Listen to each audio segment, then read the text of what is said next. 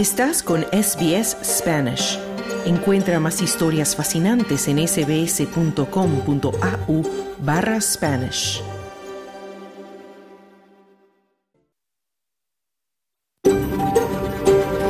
SBS, a world of difference. You're with SBS Spanish on mobile, online and on radio. Estás con SBS en español, en tu móvil, por internet, en tu radio. Muy buenas tardes y bienvenido a tu programa de SBS Audio Australia en español. En este viernes 22 de diciembre de 2023 te saluda Claudio Vázquez desde el centro de Melbourne, tierra ancestral del pueblo Gurungeri. Y desde el norte de Sydney, la tierra tradicional Cameraigal, Esther Lozano con las noticias. En SBS reconocemos la conexión continua e inquebrantable de los pueblos aborígenes e isleños del estrecho de Torres con sus tierras. En el programa de hoy hablaremos de la aprobación del acuerdo AUKUS en el Congreso de Estados Unidos, lo que confirma la adquisición y posterior producción de submarinos de propulsión nuclear por parte de Australia. También abordaremos las implicancias de la negativa de Australia de enviar una nave de guerra al Mar Rojo, en donde los rebeldes hutíes están atacando barcos cargueros. También hablaremos de la etiqueta, ese conjunto de códigos de interacción social que seguimos para ser corteses con otras personas y justamente te contaremos de las claves de la etiqueta australiana. Te traemos también un informe sobre las últimas medidas tomadas por el nuevo gobierno de Javier Milei en Argentina para impedir las manifestaciones y protestas. Tenemos también los deportes, muchas cosas interesantes el día de hoy. Pero antes vamos al boletín de noticias con Esther Lozano.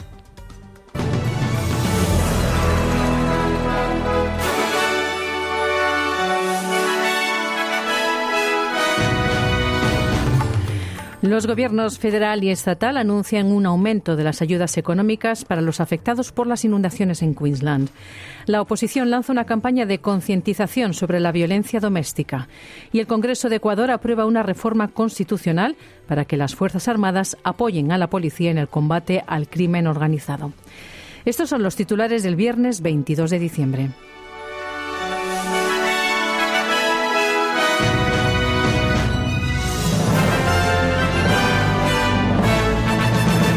El primer ministro Antonio Albanese ha anunciado otros 56 millones de dólares en apoyo por los destrozos en el norte de Queensland tras las lluvias e inundaciones récord causadas por el ciclón tropical Jasper. Se están poniendo a disposición 25 millones de dólares de apoyo para los productores primarios y también se han prometido otros 25 millones para pequeñas empresas y organizaciones sin fines de lucro. También se otorgará otro millón de dólares a nueve áreas de gobierno local para ayudar con los costos adicionales de limpieza, mientras que otros 5 millones apoyarán a los operadores turísticos. Alrededor de 35 comunidades siguen aisladas y Kowanyama, en el remoto Cabo York, se prepara para sufrir grandes inundaciones durante el fin de semana. Albanesi dice que es vital que se ayude a la región a salir de un periodo devastador. We need to make sure that as the floodwaters recede, the visits to Necesitamos asegurarnos de que a medida que bajen las aguas de las inundaciones, las visitas a esta hermosa parte de Australia no desaparezcan. Queremos que la gente venga aquí en cantidades cada vez mayores, no en cantidades reducidas, para brindar apoyo a medida que esta comunidad se recupera. Esta es una comunidad increíble en una parte tan extraordinaria de Australia, decía el primer ministro. Y los bomberos que luchan contra múltiples incendios que han destruido viviendas en Australia Occidental se enfrentan hoy a otro día de condiciones difíciles. Cinco incendios de nivel de emergencia han arrasado matorrales, propiedades rurales y el suburbio de Parkerville, en el este montañoso de Perth, en los últimos dos días. Las cuadrillas se han enfrentado a un intenso comportamiento del fuego, impulsado por fuertes y racheados vientos del este y la baja humedad. Actualmente no existen advertencias de emergencia tras la reducción de amenazas, pero el comisionado de Servicios de Emergencia y Bomberos, Darren Clem, dice que es poco probable que la situación mejore en los próximos días. Y como adelantábamos en titulares, la oposición federal ha lanzado una campaña de concientización sobre la violencia doméstica antes de la temporada navideña. La líder interina de la oposición, Susan Lee, y la senadora Karen Little están pidiendo a los australianos que utilicen las redes sociales para compartir los servicios de apoyo disponibles. Esto se produce cuando los últimos datos del Gobierno demuestran un aumento significativo de la violencia doméstica durante las vacaciones de Navidad y Año Nuevo. Susan Lee dice que cada australiano tiene un papel que desempeñar en el apoyo a los afectados por la violencia doméstica. We know, unfortunately, that domestic and family violence spikes during holiday months. Lamentablemente sabemos que la violencia doméstica y familiar aumenta durante los meses de vacaciones en un 25%. Por lo general y ciertamente en días críticos, como el día de Año Nuevo, puede aumentar en casi un 100%.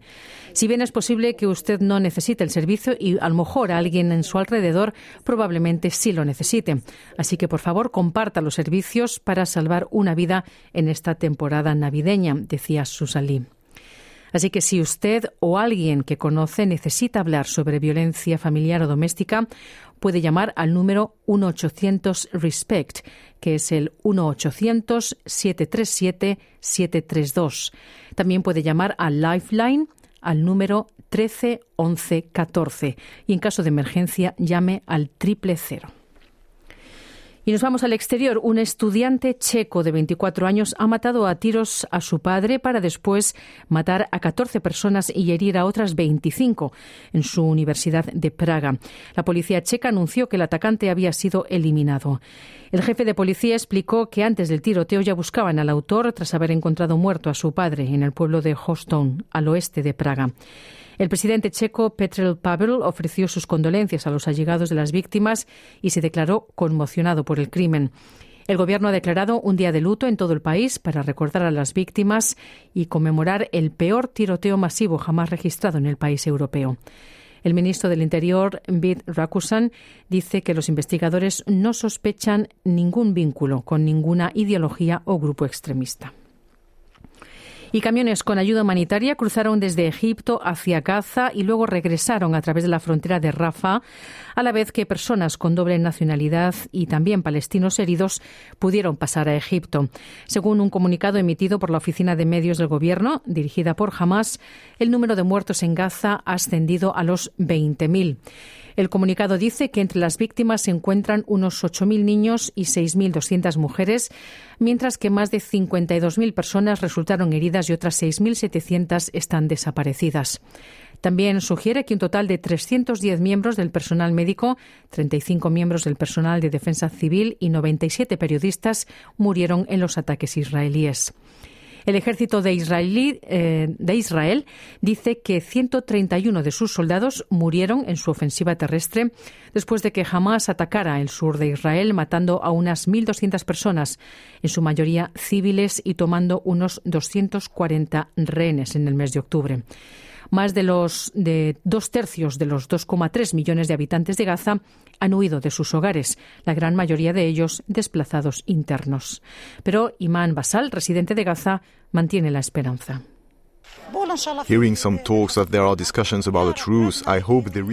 Escuchando algunas conversaciones sobre una posible tregua, ojalá que lleguen a un acuerdo y que Dios los bendiga a todos. Ha muerto suficiente gente, no hay casas sin un mártir o un herido. Casas han sido demolidas, hay quienes han visto quemados sus lugares de trabajo y hay quienes han perdido sus coches. Y esto ocurre en todas partes, en Gaza, en Nuseirat, en Deir al-Balá, en Can y en Rafah, decía este residente de Gaza. Y ya nos vamos a Latinoamérica. El Congreso de Ecuador votó este jueves a favor de una reforma constitucional que permite a las Fuerzas Armadas apoyar a la policía en el combate al crimen organizado en medio de una ola de violencia vinculada al narcotráfico. El respaldo de los soldados se, ceñirá a los delitos de tráfico de drogas, armas y personas, lavado de activos, terrorismo y delincuencia organizada, entre otros, así como para mantener el orden en el sistema penitenciario. La guerra entre bandas deja más de 460 reclusos muertos en matanzas desde el año 2021, mientras que los homicidios se han cuadruplicado desde 2018, pasando de 6 a 26 por cada 100.000 habitantes entre el 2021 y 2022. El presidente ecuatoriano Daniel Noboa, quien asumió en noviembre para un periodo de 18 meses tras las elecciones generales anticipadas, impulsó una política de mano dura contra el narco que ha permeado las instituciones del Estado. Y la Corte Interamericana de Derechos Humanos declaró este jueves que la decisión de Perú de liberar al expresidente Alberto Fujimori supone un desacato a sus resoluciones. La Corte, órgano judicial del sistema interamericano con sede en San José, había pedido a Perú el pasado 6 de diciembre que esperase para ejecutar la orden de liberación del exmandatario hasta que analizasen si dicha decisión cumple con las condiciones de sus sentencias previas.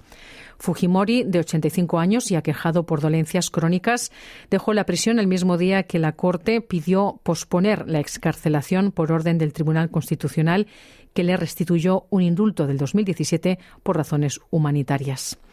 Alberto Fujimori, de origen japonés, fue condenado a 25 años de prisión por crímenes contra la humanidad durante su mandato en el 2009. Estuvo preso un total de 16 años.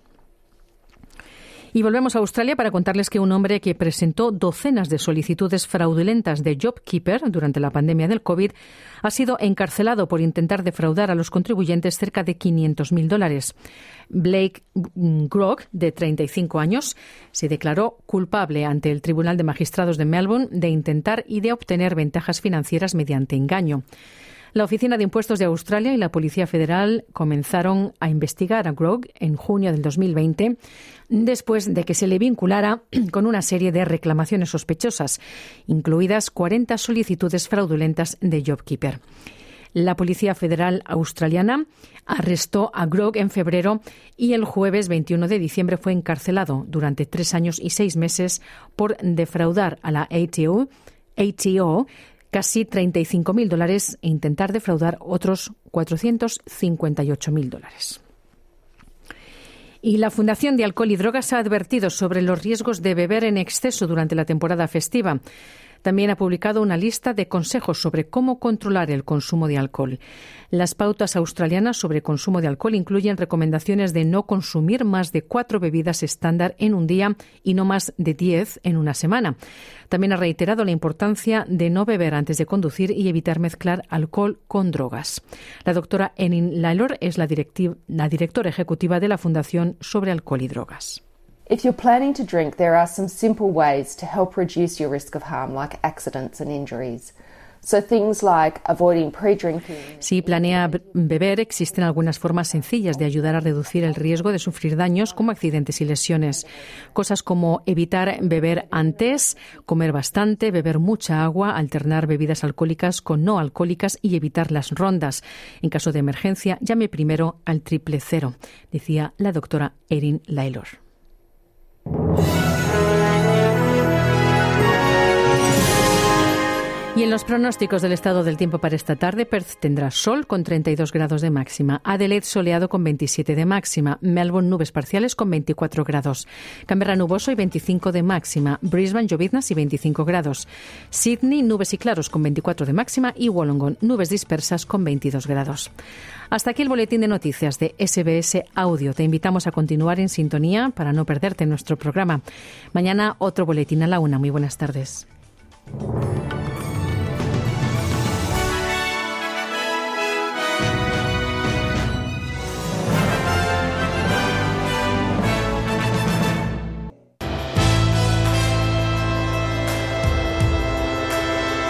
Bienvenidos. Aquí comienza SBS Audio. Australia en español. Bienvenido nuevamente a SBS Audio Australia en español, tu programa que se emite de lunes a viernes en Australia y el mundo. Te recuerdo que nos puedes seguir por la radio análoga y digital, también en la televisión, a través de nuestra página web, en nuestra aplicación de teléfono y también por las redes sociales. Tienes muchos modos de disfrutar los contenidos que realizamos con mucho cariño para ti. Hoy en los micrófonos te saluda Claudio Vázquez desde Melbourne, muy feliz de compartir contigo este programa. Hoy en Australia en Español hablaremos de la etiqueta en Australia, esos códigos o convenciones sociales que se utilizan para preservar los buenos modales y también para ser corteses con otras personas. Te comentaremos las claves de la etiqueta australiana. También hablaremos de las últimas medidas tomadas por el gobierno de Javier Milei en Argentina para impedir protestas y manifestaciones. Y también tenemos los deportes, pero comenzamos hablando de las relaciones exteriores de Australia y su plan de defensa para el futuro próximo.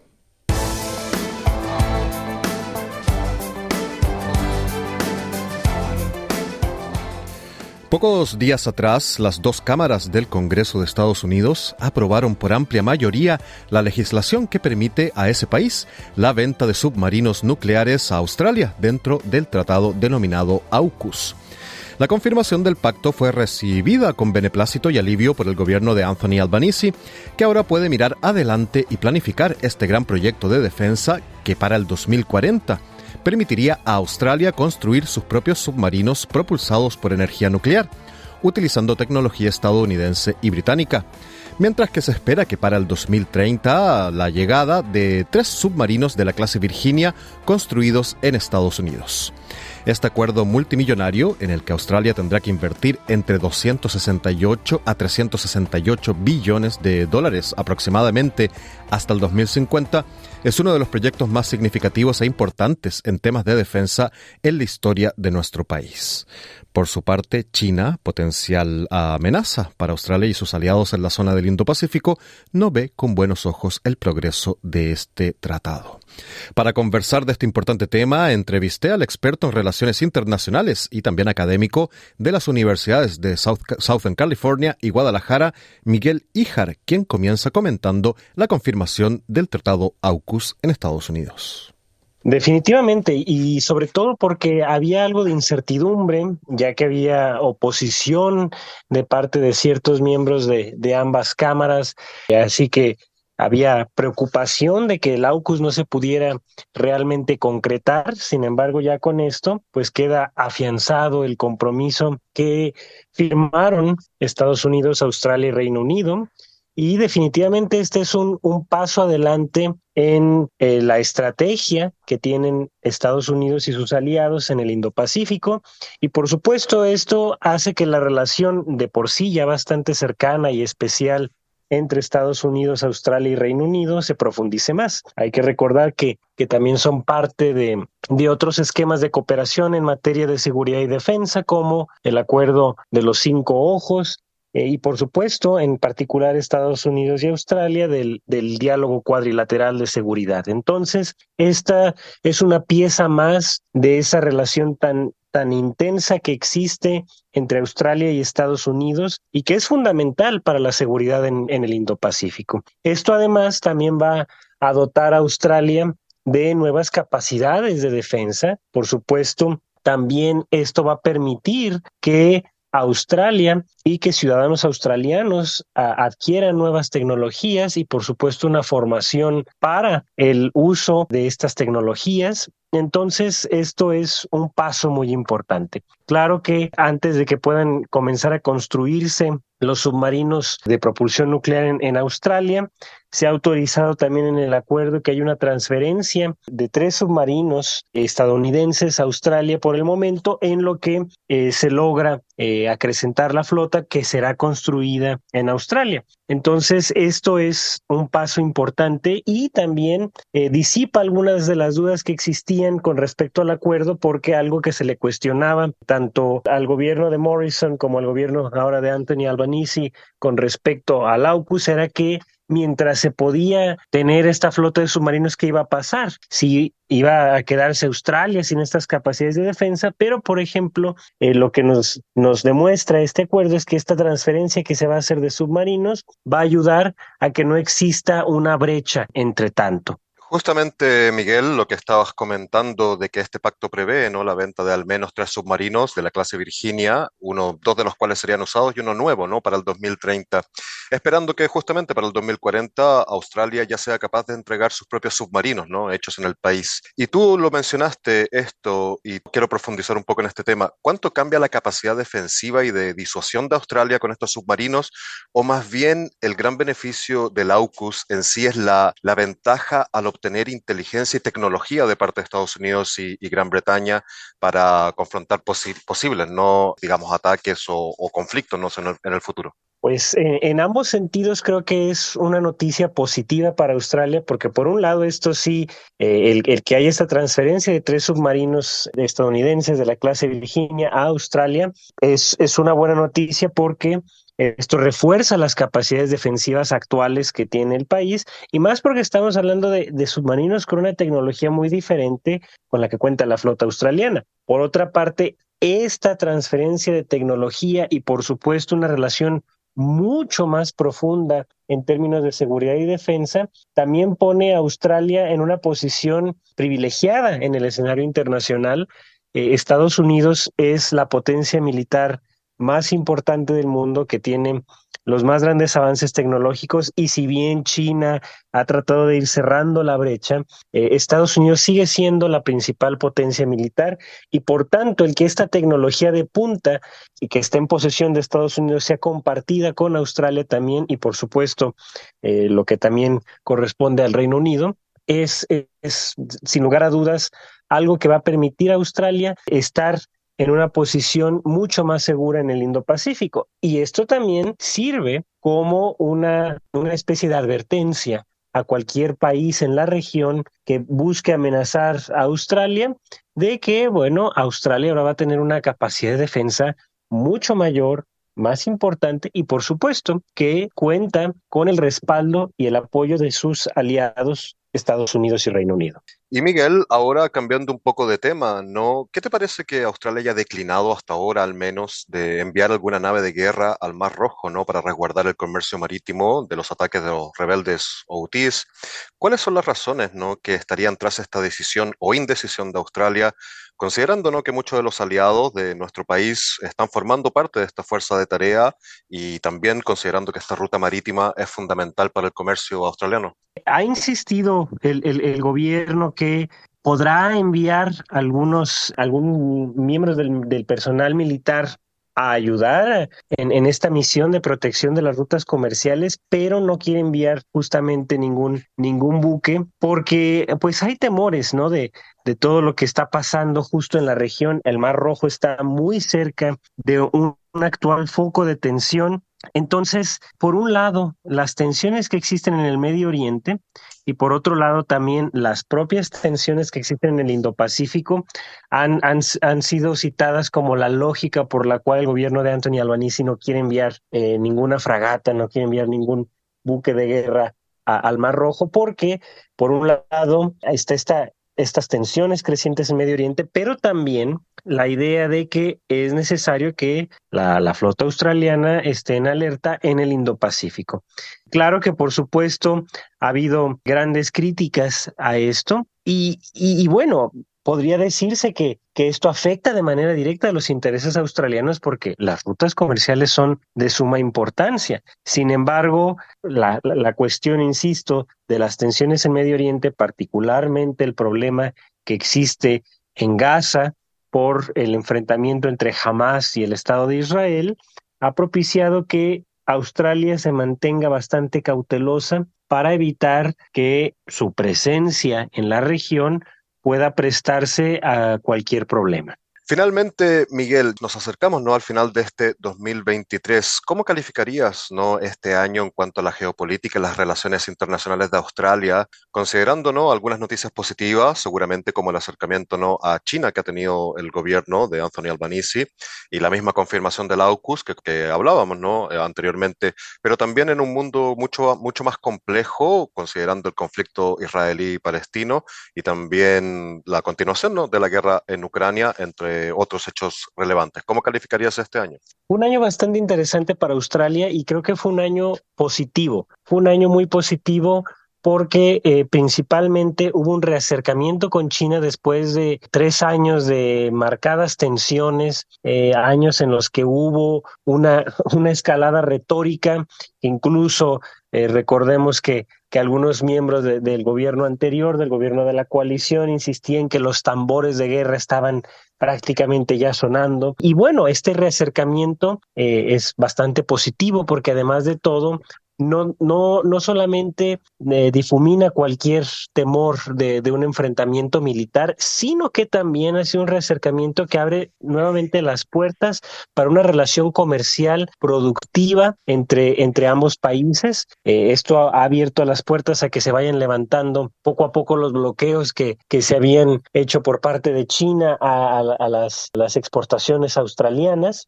Entonces, esto es una muy buena noticia, por supuesto, también los temores que había de que no se concretara el AUKUS, que, que los intereses de Estados Unidos terminaran por, por minar esta relación tan cercana con Australia, pues bueno, también se, se fueron disipando y gracias a esta, a esta aprobación de parte de, del Congreso de los Estados Unidos en ambas cámaras, del, del, AUKUS, pues bueno, refuerza la, la, la, relación entre Australia y Estados Unidos, la alianza que existe y por supuesto esto aporta a la estabilidad y la paz en el Indo-Pacífico, que es una de las principales preocupaciones para ambos países. Por otra parte, eh, Australia se ha mostrado como un actor que vuelve nuevamente a tratar de, de contribuir a la estabilidad del orden liberal internacional, como lo hemos visto desde la invasión eh, rusa a Ucrania.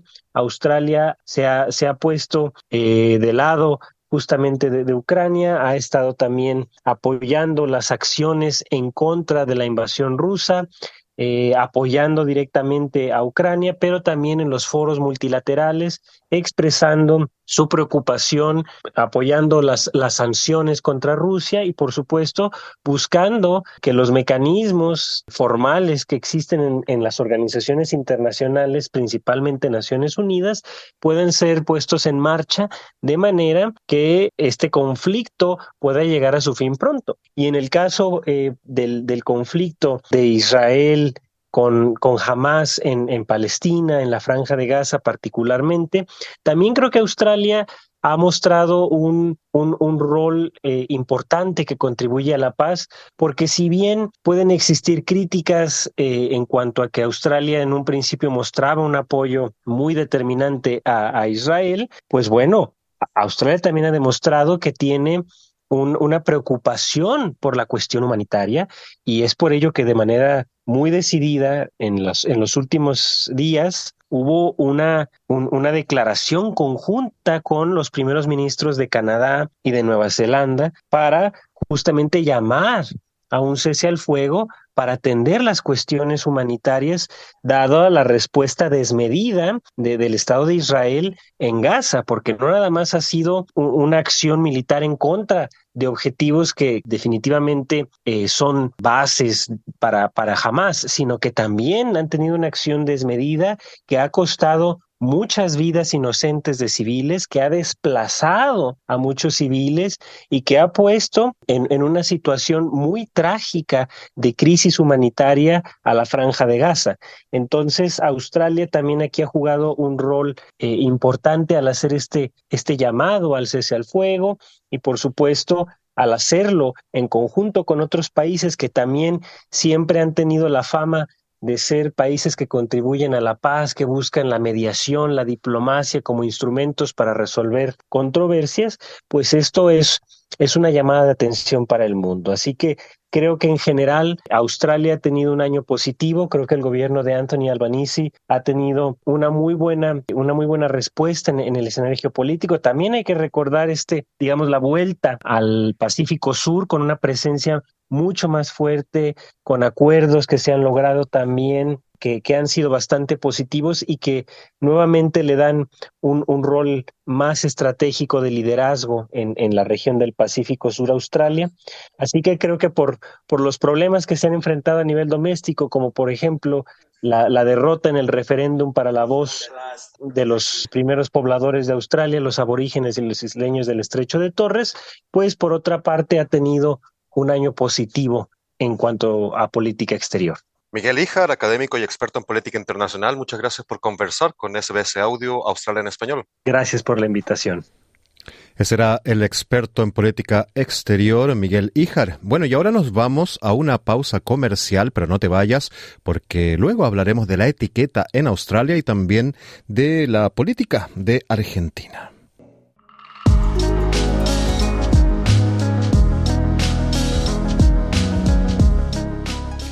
La etiqueta se define típicamente como el conjunto de códigos de interacción social que indica lo que se considera comportamiento cortés y buenos modales en una sociedad o en una cultura en particular, o entre los miembros de un determinado círculo social o profesional. Entonces, ¿cuáles son las claves de la etiqueta australiana?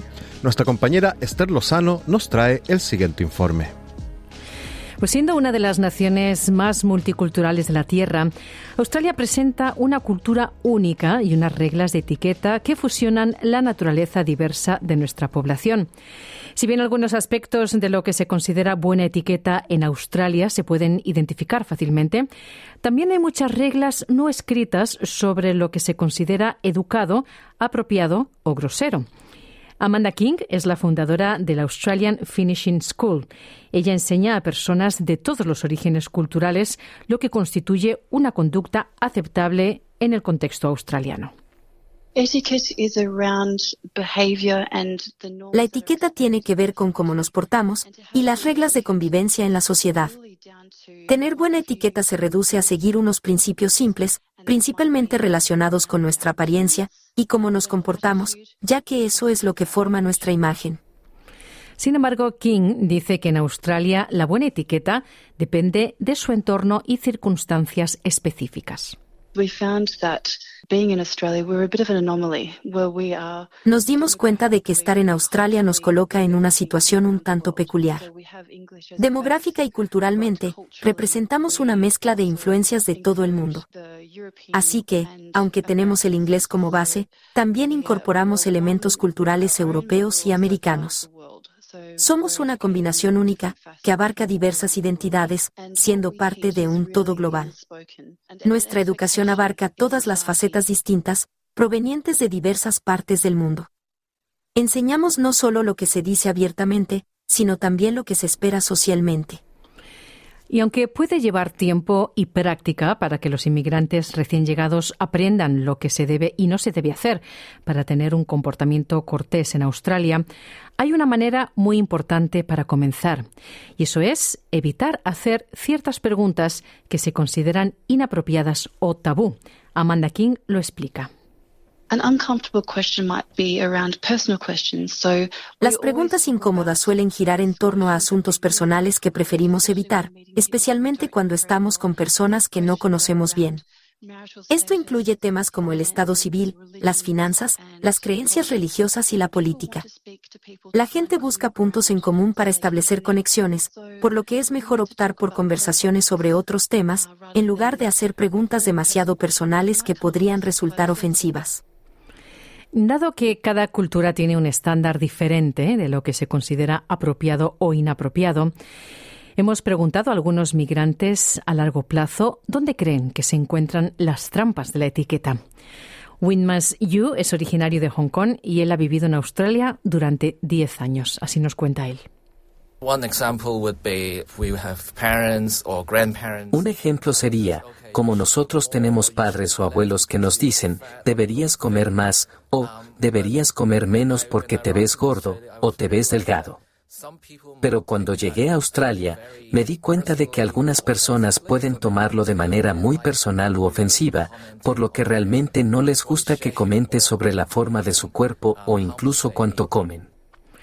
Sana es de Marruecos y ella lleva 15 años en Australia dice que ha aprendido que varias preguntas que son aceptables hacer en su contexto cultural se consideran muy groseras en Australia.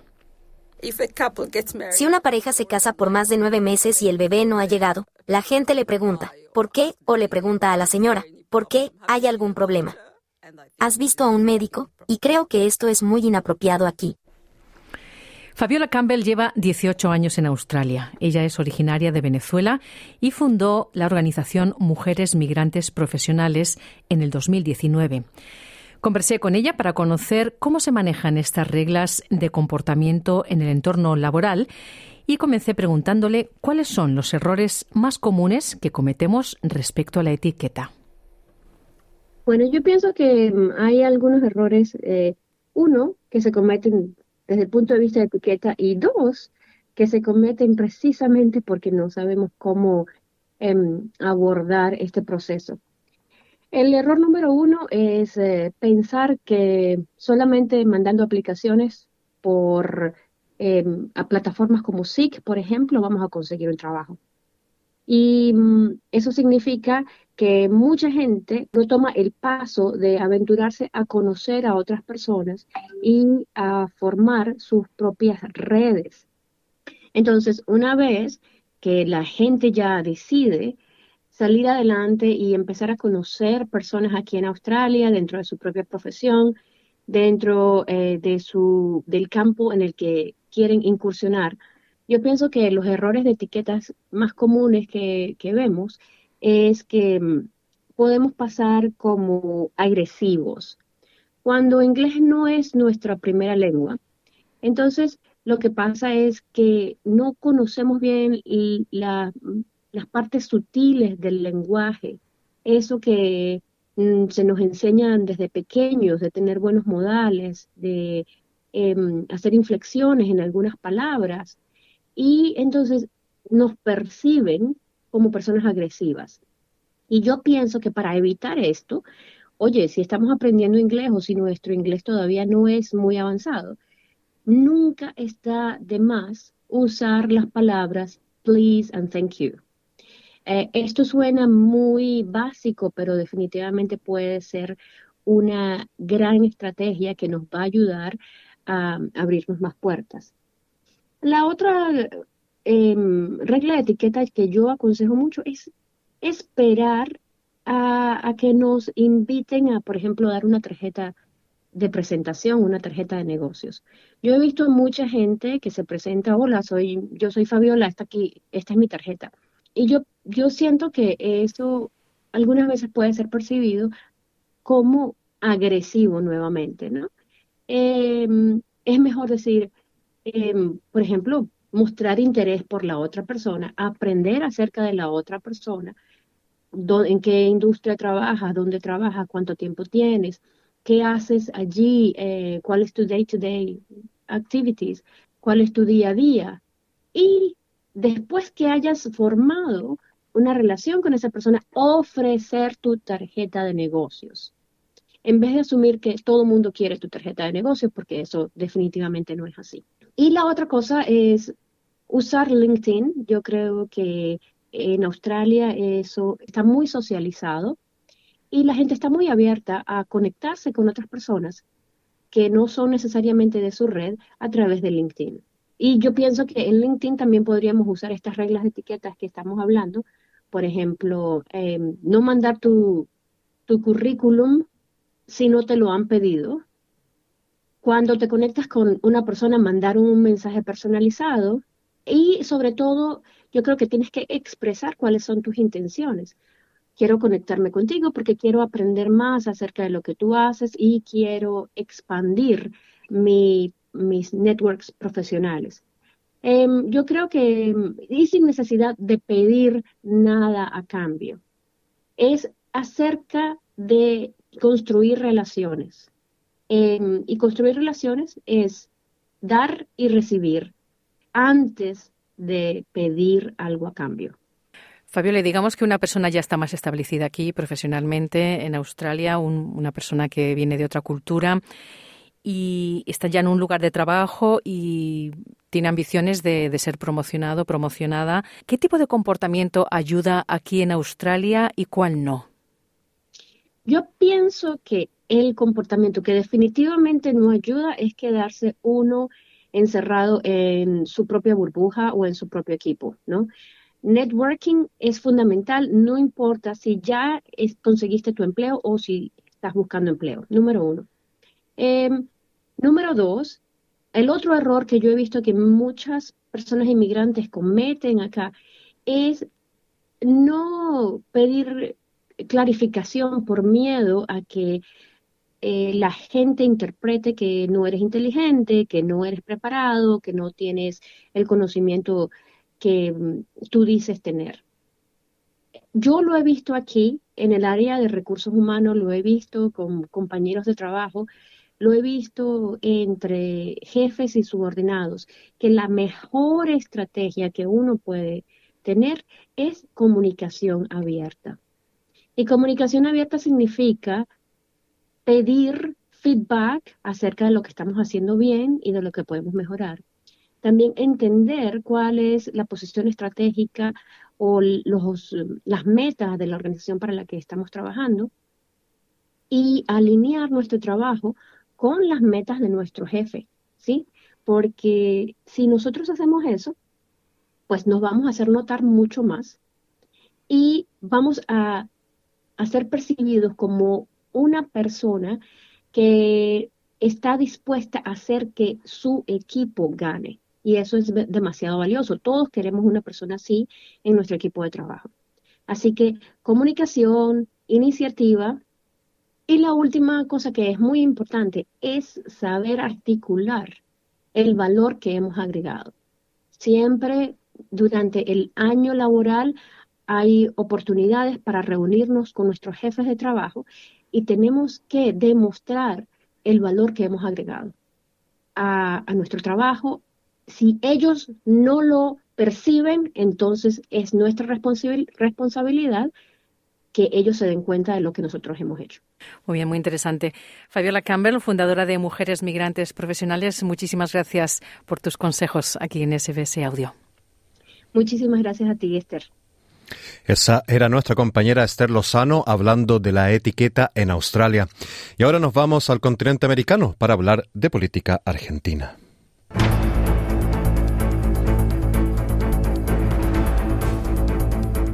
El gobierno de Argentina lanzó una campaña denominada El que corta no cobra, con el objetivo de desalentar a todas las personas que quieran manifestarse contra la nueva administración del presidente Javier Milei.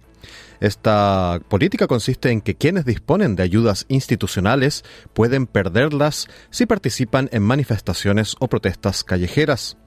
A pocos días de haber asumido la presidencia, el gobierno de Milei ya enfrentó la primera protesta multitudinaria en contra de sus propuestas económicas. Nuestro corresponsal en la región, Wilfredo Salamanca, nos trae el informe. A pocos días de haber asumido la presidencia de Argentina, el ultraderechista Javier Milei enfrentó la primera protesta de decenas de miles de argentinos que se manifestaron contra la motosierra o el duro recorte del gasto público en un clima de gran tensión. Organizaciones sindicales y políticas desafiaron el protocolo antiprotesta del nuevo gobierno que advirtió a beneficiarios de planes sociales que asistieran a protestar y bloquear carreteras que dejarán de cobrar esa ayuda estatal. La movilización fue impulsada principalmente por el dirigente del Polo Obrero, Eduardo Belliboni. Hemos tenido en el día de hoy un operativo digno de una guerra, de un estado de sitio en la Argentina, contra lo que es una manifestación pacífica. Una de las preocupaciones del gobierno que preside Javier Milei es la fuerte sindicalización que sufre Argentina desde hace décadas y la intensa violencia callejera que protagonizan los grupos organizados de piquetes para tratar de dificultar cualquier política que perjudique sus intereses. En su toma de posesión el 10 de diciembre pasado, el presidente Milei fijó la política de su gobierno ante los piquetes. Un país en el quien corta la calle violando los derechos de sus conciudadanos no recibe la asistencia de la sociedad. Puesto en nuestros términos, el que corta no cobra.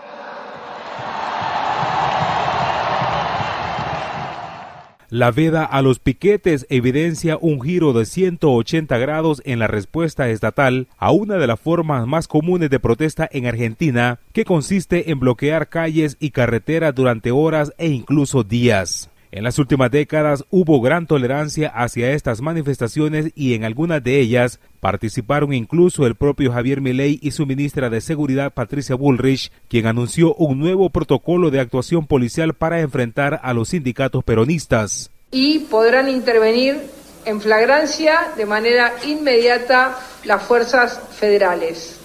En ese sentido, Buenos Aires amaneció con un enorme despliegue policial en los accesos a la ciudad y las estaciones de tren y aumentó a medida que se acercaba el arranque previsto para la manifestación. Los alrededores de la Plaza de Mayo fueron blindados con antidisturbios con un objetivo claro, evitar el corte de calles y garantizar la libre circulación. ¡Que dejen de reprimir! La Policía Federal no tiene nada que hacer acá. Compañía, a ver, a ver, nosotros estamos claros. la autonomía de la ciudad. Acá hay un legislador, ha sido golpeado, ustedes han sido golpeados, han sido testigos de una represión de la Policía Federal en las calles de la ciudad. La actitud del gobierno ultraderechista de Javier Milei no ha sido una sorpresa. El control de la calle fue una de sus promesas de campaña y es la más popular incluso entre aquellos que no están entre sus votantes. El 65% de la población está de acuerdo con que el gobierno garantice la libre circulación, según una encuesta del Observatorio de Psicología Social Aplicada de la Universidad de Buenos Aires. La ministra de Capital Humano, Sandra Potovelo, reiteró la advertencia para los piqueteros. Queremos puntualizar que si bien es un derecho manifestarse, también lo es respetar el derecho de las personas a circular libremente para dirigirse a su trabajo. Por ello informamos que todos aquellos que hayan promovido, instigado, organizado o participado de los cortes perderán todo tipo de diálogo con el Ministerio de Capital Humano.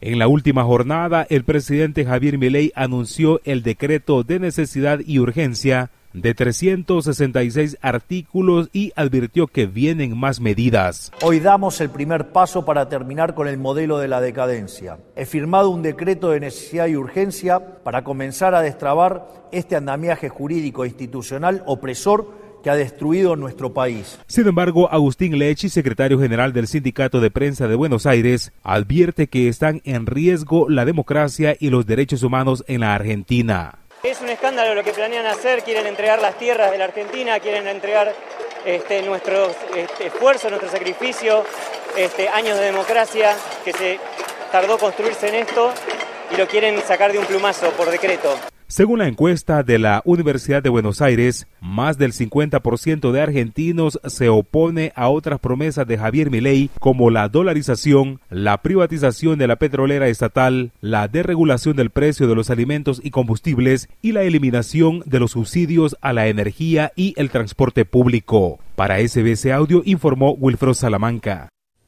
Ese era nuestro informe desde Latinoamérica con las políticas ¿no? del nuevo presidente de Argentina, Javier Milei. Y ahora nos vamos a la última pausa comercial de este viernes 22 de diciembre, pero no te vayas porque tenemos los deportes y también un poco de música. Seguimos aquí en Australia en español.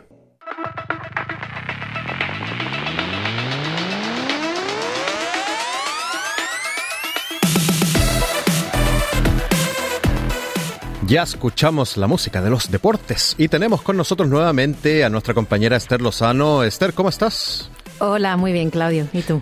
Muy bien, muy bien, estamos aquí. Y bueno, Esther, comenzamos hablando de la Superliga Europea, este proyecto de algunos de los grandes clubes de Europa, como la Juventus, el Manchester City, el Paris Saint Germain y otros, que querían formar una liga paralela y hubo una determinación de la, importante ¿no? de la justicia. Sí, la justicia europea infligió este jueves un revés a la UEFA al estimar que sus reglas de 2021 en contra de la Superliga, este proyecto competidor de la actual Liga de Campeones, son contrarias a derecho. Y esta decisión parece reabrir ahora la batalla sobre el futuro del fútbol europeo. Este tribunal, que se pronuncia sobre las reglas de la FIFA y de la UEFA en vigor en 2021, en el momento en el que se lanzó el procedimiento, estima que los poderes de estas dos organizaciones no han ido acompañados de criterios que permitan garantizar su carácter transparente, objetivo, no discriminatorio y proporcionado, dice el tribunal, por lo que considera que están abusando de su posición dominante. Recordamos que en abril del 2021, 12 grandes clubes, entre los que mencionabas tú, Claudio, habían anunciado su propia competición privada, con un enorme potencial comercial, y se adelantaban así al anuncio de reforma de la Liga de Campeones que se disponía a realizar la UEFA. Así que, atacados por sorpresa, la UEFA y la FIFA amenazaron con importantes sanciones a los clubes. Y la fuerte oposición de sectores de hinchas y el gran revuelo organizado, especialmente en Inglaterra, llevaron pronto a que nueve clubes del proyecto renunciaran públicamente a seguir en el mismo. Y dos años después, el Real Madrid y el Fútbol Club Barcelona siguen sin renunciar a la idea de esta competición alternativa, que por otro lado, sin la presencia de otros grandes clubes en el proyecto, parece en cualquier caso en vía muerta. Así que estaremos pendientes de cómo evoluciona esto. Veremos qué pasa. Y bueno, tú mencionabas al Real Madrid y hoy se jugó una nueva fecha de la Liga Española y el Real Madrid con 10 jugadores logró, bueno, mantenerse en la punta junto al Girona, ¿no? Sí, pudo ganar 1 a 0 en el descuento final en el campo del Alavés. Eso fue este jueves en el cierre de la jornada 18 de la Liga Española. Así que el equipo blanco ha recuperado el liderato con 45 puntos. El Real Madrid está igualado en lo más alto con el Girona, que poco antes había empatado a uno en el campo del Betis. Así que el equipo de la capital adelanta a los catalanes en la tabla por una mejor diferencia de goles. El equipo blanco es uno de los grandes defensores de esa Superliga y su presidente Florentino Pérez consideró que desde ahora los clubes serán los dueños de su destino. Y en otros partidos, el Alavés plantó resistencia al Real Madrid, pero no aprovechó su superioridad numérica y está apenas tres puntos sobre los puestos de descenso. Poco antes, el Girona había visto esfumarse la victoria en los minutos finales de su visita al Betis por 1 a 1. Y en otro partido jugado este jueves, la Real Sociedad no pasó del empate sin goles de visita ante el Cádiz, así que quedaron 0 a 0. Y en el otro partido del jueves, el Mallorca se tomó un respiro en su lucha por la salvación al ganar por 3 a 2 a los Asuna. Muy interesante la Liga Española masculina, como también la Liga de Campeones Femenina femenil, ¿no? Donde el Barcelona goleó. Sí, el Barcelona sigue imparable en la Liga de Campeones Femenina de Fútbol y goleó por 7 a 0. Esto fue en casa al Rosingar sueco. Esto fue también el jueves en la cuarta jornada del Grupo A, donde así el Barcelona se asegura ahora matemáticamente el billete a cuartos de final. Con 12 puntos de 12 posibles, al haber ganado sus cuatro partidos, el Barça tiene ya segura una de las dos primeras posiciones de la llave y tiene muy cerca amarrar también el liderato, ya que segundo está el Benfica portugués con siete puntos, que empató este jueves 1 a 1 contra el Eintracht Frankfurt alemán y cierra el Rosinger sin puntuar. Y en otro partido, el martes, el Real Madrid quedó eliminado al perder por 1 a 0 en casa contra el París Fútbol Club. El equipo de la capital española es colista del grupo D con apenas un punto en cuatro partidos. Esta es la Liga de Mujeres. Y nos vamos ahora al Mundial de Clubes porque ya tenemos la final, ¿no? Entre el City y el Fluminense. Sí, convertirse oficialmente en el mejor equipo del mundo es a lo que aspira el Fluminense brasileño antes de la final del Mundial de Clubs en la que se va a enfrentar el viernes al campeón europeo Manchester City que va a estar sin Erling Haaland, pero con una galaxia de estrellas en busca de culminar un año histórico. Porque aunque los Citizens son considerados actualmente por presupuesto, por plantel, por entrenador y también por la cosecha de títulos de este año como el mejor equipo del mundo, el Fluminense está a 90 minutos de adquirir esa condición y entrar en la leyenda devolviendo a Brasil y a Sudamérica un título planetario que no cruza el océano desde el 2012 de la mano de Corinthians. Así que veremos a ver en qué queda esta, esta final el viernes. Muy emocionante y tenemos a nuestro enviado especial, Sergio Levinsky, allá en Jeddah. Y Esther, la, nos vamos al Fury, al, al Rules, porque se está construyendo un centro de entrenamiento de alto rendimiento. Sí, va a ser en Tasmania. Es un centro con valor de 70 millones de dólares y va a ser para el equipo de la AFL de Tasmania en un parque de la costa este de Hobart. Así que el gobierno estatal ha anunciado que Rosny Parklands ha sido elegido como el lugar para la instalación que va a incluir dos óvalos y una base administrativa y de entrenamiento. El gobierno dice que el centro estará terminado en el 2026 para el inicio previsto del equipo en 2028 en la Liga Nacional. En mayo, Tasmania recibió la licencia número 19 de la AFL, sujeta a la construcción de un nuevo estadio fechado frente al mar en Macquarie Point, en Hobart. Y este centro de alto rendimiento también va a estar apoyando programas juveniles y académicos. Así que una buena noticia para el deporte de Tasmania. Qué bueno. Y Esther, finalizamos con la búsqueda del entrenador de los Wallabies tras la desastrosa presentación en el Mundial de Francia. Sí, Rugby Australia va a iniciar esta búsqueda de un nuevo entrenador después de haber nombrado al director de alto rendimiento Peter Horn. Horn se va a unir en marzo después de casi 14 años trabajando en alto rendimiento para World Rugby, después de desempeñarse en el club Saracens del Reino Unido, también en el rugby de Samoa y en el Equestrian Australia. A pesar de la incorporación de Horn, el exentrenador de los Brumbies, David Nucifora, regresará a casa desde su puesto como director de alto rendimiento de Irlanda para asumir un papel de asesor. Nucifora, que abandonó el programa de alto rendimiento del rugby australiano en 2013, después de no poder impulsar la reforma, terminará con Irlanda, número 2 del mundo, después de los Juegos Olímpicos de París en agosto. Muchas gracias, Esther, por este completo informe deportivo. Un saludo. Y bueno, así hemos llegado al final de nuestro programa de este viernes 22 de diciembre de 2023. Espero que hayas disfrutado del programa de Australia en Español. Mañana a la una estaremos de nuevo contigo. Que tengas una muy linda tarde. Dale un like, comparte, comenta. Sigue a SBS Spanish en Facebook.